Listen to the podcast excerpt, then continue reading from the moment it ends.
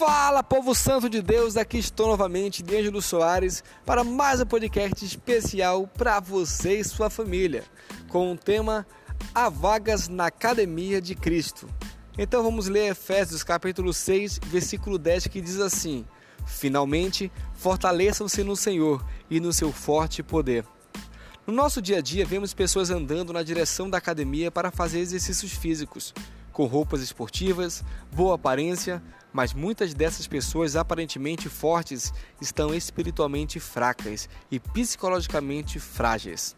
Assim como o corpo necessita de exercícios regulares, nosso espírito precisa ser alimentado e nossa fé exercitada. Se não nos exercitarmos, atrofiamos, assim como a fé quando não é estimulada.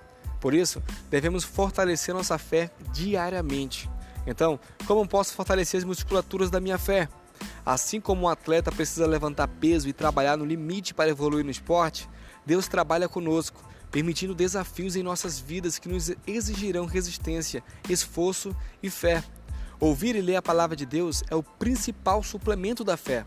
Na Bíblia, nos fortalecemos no Senhor e podemos suportar o que nos é colocado para o nosso crescimento em Cristo. Jesus é o nosso treinador e não coloca peso maior que possamos suportar. Então, força, foco e fé. Lembre-se, ele suportou tudo e venceu o mundo. Não há ninguém mais forte que o nosso Deus. Pratique exercícios. Crie o hábito saudável de ler a Bíblia. Ela é o combustível que vai te hidratar quando tiver sede carregando muito peso.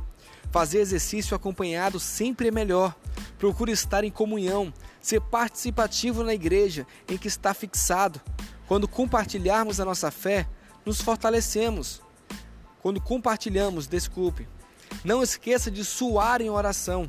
Procure falar com Deus. Não meça esforços em buscar ao Senhor.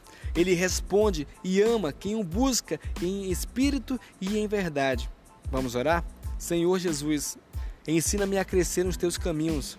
No teu nome está toda a força e poder. Derrama o teu espírito na minha vida, em nome de Jesus. Amém. Deus te abençoe e até a próxima.